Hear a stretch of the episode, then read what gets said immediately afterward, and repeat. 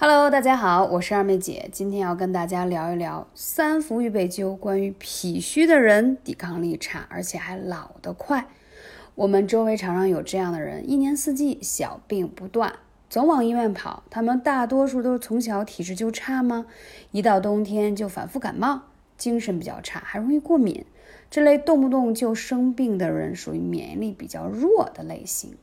中医认为啊，人体的五脏六腑都是相通的，每一个器官都与其他器官是息事宁人，息息相关。尤其是一句话叫做“脾胃虚弱，百病生”。如果一个人的脾虚的话，身体可能会出现其他的状况，这时候对身体的健康造成很大的影响。不仅如此，脾不好呢，五脏也会弱，而五脏弱，整个人就会显得老。所以脾脏看似在我们的生活中很少被提及，但并不代表它可有可无，而且是一个非常非常重要。当然啊，从西医的角度讲的脾脏和中医讲的不是一件事儿啊。那一般来说呢，脾虚的人，我们首先看他有几个特征：舌苔比较厚，口腔经常黏腻。正常呢，健康人舌头应该呈粉红色，也就是说，他的舌苔应该是薄薄的一层，就健康的，并且非常的清爽干净。而脾虚的人舌头一般是会发白，尤其是脾虚造成的体寒湿热，导致其舌苔变得厚重，唾液增多。而且你看呀，舌苔的边缘能够看见明显的齿痕，而且觉得自己经常有一些口苦啊、口臭啊。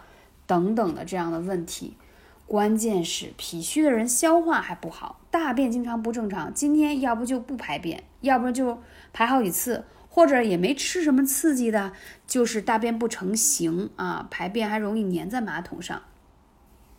一般来说，脾虚会间接的导致人体的消化功能出现异常，使人呀在正常你吃饭的时候，很快就有了饱腹感。长此以往，就会出现什么食欲不振呀、消化不良啊、大便呢干或者是黏腻等等等等这样的问题。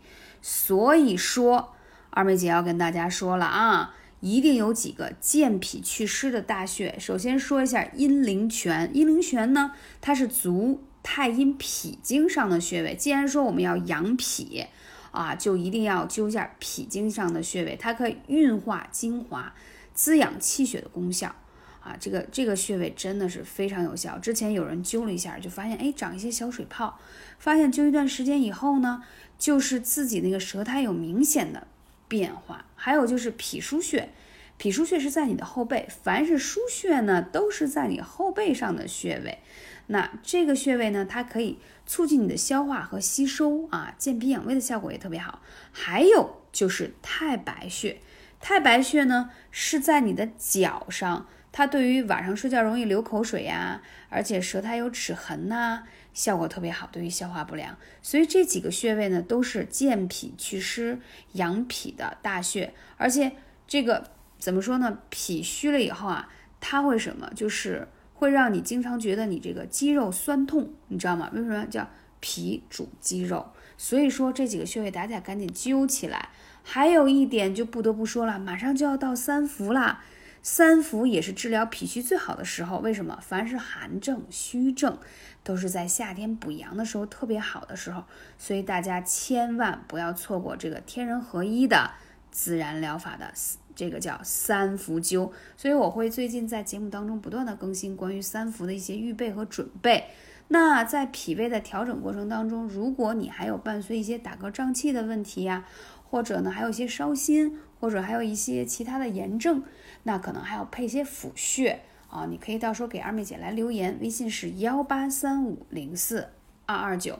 那在这个三伏天快来之前，一定要先把脾胃调整好，这样才能更好的辅助你去治疗其他的慢性疾病和一些自己亚健康的症状。感谢你，我是二妹姐，下期节目再见。